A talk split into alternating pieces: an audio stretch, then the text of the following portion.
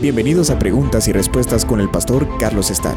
Este es un podcast de Iglesia Vida Cristiana. Puedes enviar tus preguntas al correo preguntasbiblicas@vidacristiana.org.gt. Nos han preguntado qué marca puso Dios en Caín para que nadie le pudiera hacer daño. En esta ocasión, la referencia está en Génesis capítulo 4,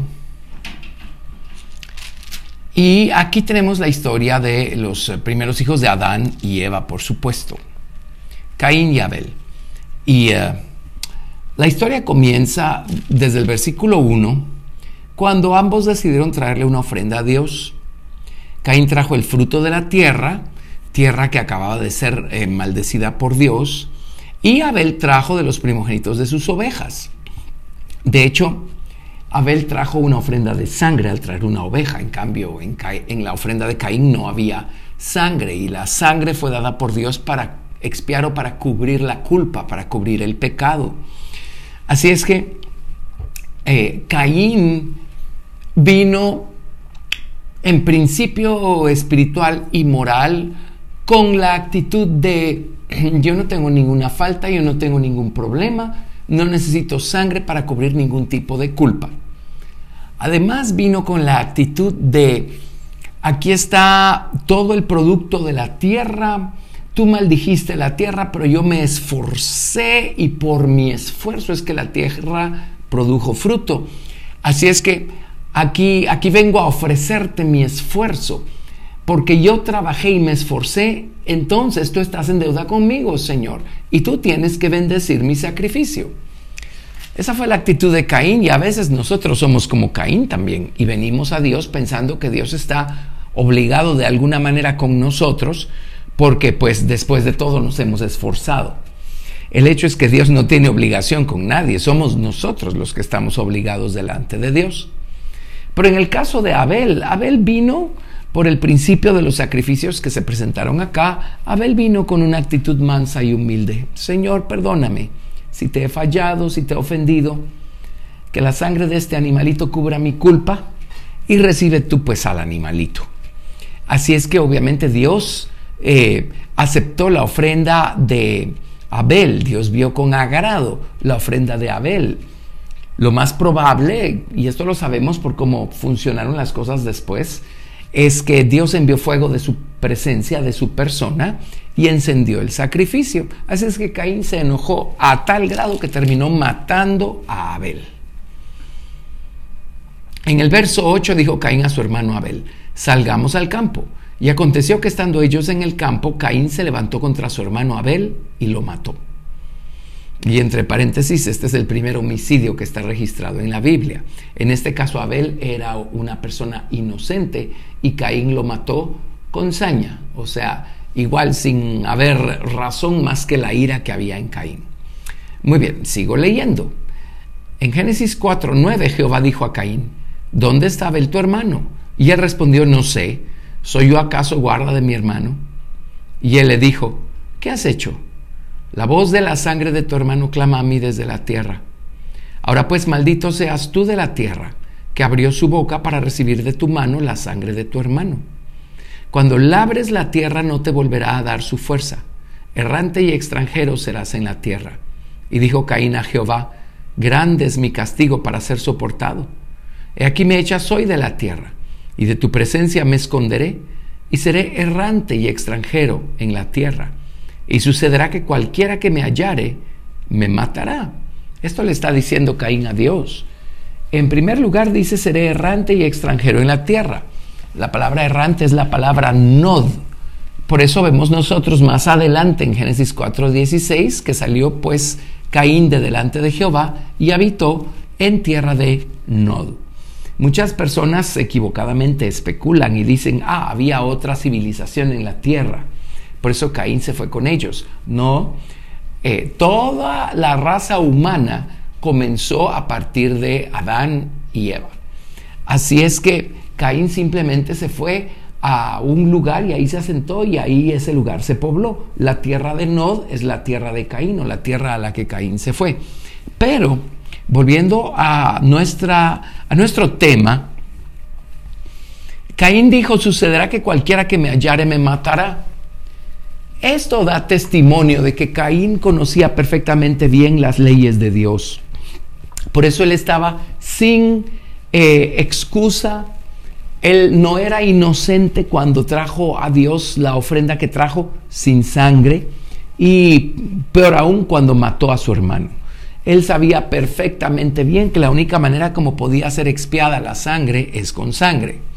En Génesis 9:6 el Señor dijo, He aquí que yo establezco mi pacto con vosotros y eh, con vuestros descendientes.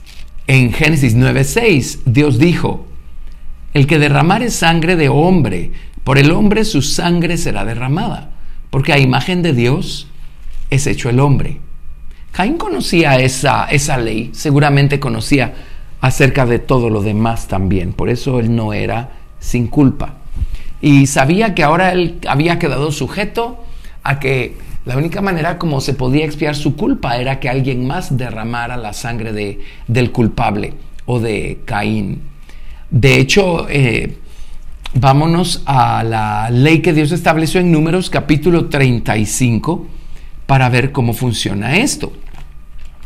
En Números 35, a partir del verso 10, dice, en el verso 9 dice, habló Jehová a Moisés diciendo, habla a los hijos de Israel y diles, cuando hayáis pasado al otro lado del Jordán, a la tierra de Canaán, os señalaréis ciudades, ciudades de refugio tendréis, donde huya el homicida que hiriere a alguno de muerte, sin intención.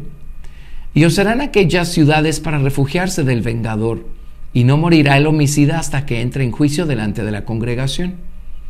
De las ciudades pues quedaréis tendréis seis ciudades de refugio.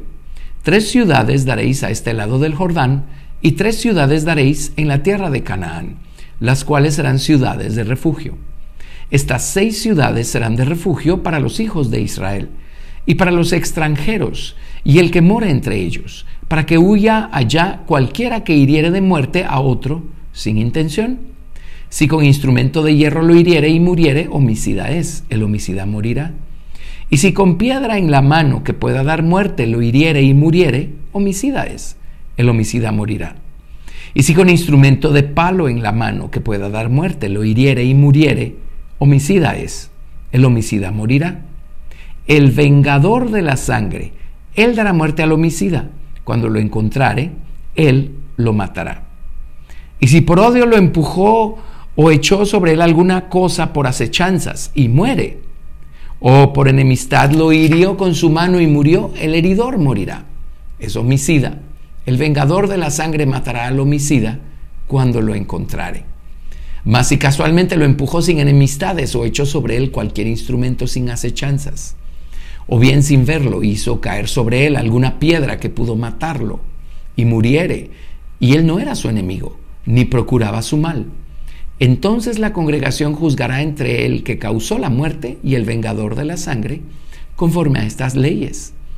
Y la congregación librará al homicida de mano del vengador de la sangre, y la congregación lo hará volver a su ciudad de refugio, en la cual se había refugiado, y morará en ella hasta que muera el sumo sacerdote, el cual fue ungido con el aceite santo. Acá tenemos nosotros las leyes en cuanto a los homicidas. Por supuesto, aquí menciona a los homicidas sin culpa también, o, que mataron eh, por hierro, sin culpa, sin intención. Caín era un homicida con culpa, con intención, un homicida intencional. De cualquier manera, si una persona se convertía en homicida, ya sea con culpa o sin culpa, el vengador de la sangre tenía que matar al homicida y de esa manera quedaba saldada la cuenta. ¿Quién era el vengador de la sangre? Eh, por otro lado, leemos que el Goel, así se llamaba en hebreo, era un pariente cercano que tenía entonces la tarea de perseguir, de buscar al homicida que mató a su pariente cercano y quitar su vida. Podemos ver este principio nosotros en operación por el hecho de que nuestros pecados son los que le quitaron la vida al Señor Jesucristo. En ese sentido, nosotros somos eh, homicidas culposos desde el momento que nuestros pecados mandaron a la cruz al Señor Jesucristo. pero veamos la gran diferencia entre el Goel o el pariente cercano de aquel entonces a nuestro pariente cercano, el Señor Jesucristo, nuestro pariente sanguíneo. Él dio su vida, sí, por culpa nuestra, pero también dio su vida a favor nuestro. Y porque Él derramó su propia sangre de manera voluntaria en el altar del Padre, es que hoy nuestra culpa queda cubierta, queda expiada. Y no solo quedamos limpios y libres de culpa, el Señor nos limpia de pecado y además ya no nos inculpa por haber Él muerto en la cruz del Calvario a causa de nuestros pecados, sino al contrario, su, su salvación, su redención nos alcanza y nos reconcilia con el Padre y nos da vida eterna. Así es que este es un principio maravilloso. Pero volviendo a los homicidas intencionales, bueno, cuando no lo eran, cuando eran homicidas sin intención, eh, Dios eh, proveyó de estas seis ciudades de refugio. Una vez se asentaron en la tierra de Canaán para que ahí huyera el que había matado a alguien sin intención. Y allí están pues las instrucciones de lo que tenía que suceder para que no lo encontrara el vengador de la sangre y lo matara. Ahora, si era un homicida intencional, ahí no había refugio en las ciudades de refugio, eh, él tenía que morir. la ley del talión, ojo por ojo, diente por diente, ¿verdad? Sangre por sangre o vida por vida. Bueno, pero regresando a Caín, eh, Caín quedó sujeto a que un pariente cercano, y por cierto que en la época de Caín todos eran parientes cercanos, o sea, lo único que había ahí era eh, hermanos, bueno, Abel ya no estaba, después ah, Dios les dio a Set, pero Adán y Eva no solo tuvieron a Caín, a Abel y a Set, Adán y Eva vivieron 900 y tantos años y tuvieron hijos e hijas. Así es que a como eran las cosas entonces, a lo mejor tuvieron 500 hijos. Para cuando nació el hijo número 500, ya sus otros 499 hijos probablemente ya tenían 400 hijos cada uno. Así es que debemos ubicarnos y recordar que las cosas funcionaban diferente de esa manera. La cosa es que todos ellos eran parientes, así es que cualquier poblador del planeta Tierra que encontrara a Caín lo mataría para vengar la sangre de Abel. Pero la intención de Dios era poblar la tierra, por lo que Dios no quería quedarse sin Caín, no porque Caín no fuera culpable. Entonces Dios hizo algo especial, único con Caín. Y Dios dijo, te voy a poner una señal para que no te mate cualquiera que te halle. Cualquiera que lo halle, porque pues nuevamente todos eran parientes cercanos o parientes sanguíneos en esos días. Eh, Dios, Dios proveyó pues para que Caín siguiera viviendo y la tierra se poblara no solo con hijos de Set, que vino después, sino con hijos de Caín y precisamente pues todo esto contribuyó a que la tierra se corrompiera pocas generaciones después y Dios tuviera que mandar las aguas del diluvio. Eh, lo que hubo en el corazón de Caín pues es una semilla que Caín fue trasladando a sus generaciones y la maldad y la saña y eh, todo lo demás, el pecado fue en aumento y fue en aumento hasta el grado en el que la tierra se corrompió, de tal manera que Dios tuvo que limpiarla con aguas de juicio. ¿Qué señal puso Dios en Caín? La palabra señal, ot, en hebreo significa un monumento, una marca, un prodigio, una evidencia. Ah, debe haber sido, a lo mejor si era visible, a lo mejor no era visible, pero el hecho es que estaba allí y ah, todos los demás la percibían de la manera que fuera. A lo mejor si era algo visible. Eh, el, pueblo judío tiene su explicación de, de qué se trataba esta marca. ¿Quién sabe qué puso Dios sobre la cabeza de Caín? Recordemos el alfabeto hebreo. El alfabeto hebreo tiene 22 letras. La última de estas 22 letras es la letra Taf. Y la Taf significa una señal, una marca, una señal. Y en la antigüedad, lo que llamaríamos hoy hebreo arcaico, la letra Taf se dibujaba como una cruz. Así es que, quién sabe, a lo mejor Dios puso una cruz o una letra Taf en la frente de Caín. En algún lado escuché en algún momento que puso una letra Taf invertida en la frente de Caín. seguramente son los judíos los que manejan estos, ah, este conocimiento, porque pues fuera de eso la Biblia no dice nada al respecto. Pero Dios a lo mejor puso una letra taf ahí, porque eso significa esa letra, señal. El hecho que por la presencia de esta señal, entonces Caín fue librado de que el vengador de la sangre eh, lo matara por causa de lo que él había hecho. De hecho, más adelante vemos la historia de la Mec. Acá, siempre en Génesis capítulo 4. Lamec era un descendiente de Caín. Y, y se dice algo interesante, versos 23 y 24. Y dijo Lamec a sus mujeres, Ada y Sila, oíd mi voz, mujeres de Lamec, escuchad mi dicho. La versión 1960 de la Reina Valera dice que un varón mataré por mi herida y un joven por mi golpe. Si siete veces será vengado Caín, Lamec en verdad setenta veces siete lo será. Recordemos que Dios le dijo a Caín, ciertamente cualquiera que matare a Caín siete veces será castigado. Y entonces le puso la señal. Por eso ahora viene Lamec y dice, si siete veces será vengado Caín, la Meca en verdad setenta veces siete lo será. Ahora, la cosa de las traducciones aquí es importante porque la versión 60 dice, un varón mataré por mi herida y un joven por mi golpe. Pero la versión King James dice, un varón maté por mi herida y un joven por mi golpe. Si la versión King James es la más apegada al original, lo que esto nos dice es que un varón y un joven, o a lo mejor se trata de la misma persona, de una y la misma persona, un varón joven, hirió y golpeó a la Mec. Entonces la Mec probablemente en defensa propia tuvo que matar a este joven. Por eso dice, si Dios eh, eh, cuidó de Caín, siendo Caín culpable, y le puso una marca y dijo, si alguien toca a Caín siete veces será castigado, entonces a lo mejor la Mec lo que está diciendo es, yo tuve que matar a ese joven porque ese joven me hirió, fue en defensa propia. Así es que eh, lo que hice está justificado. Entonces dice, tengo la seguridad de que eh, yo, eh, si siete veces será vengado Caín, la Mec setenta veces siete lo será porque en el caso de, de Lamec, pues no era un homicidio culposo, digamos, sino lo hizo en defensa propia.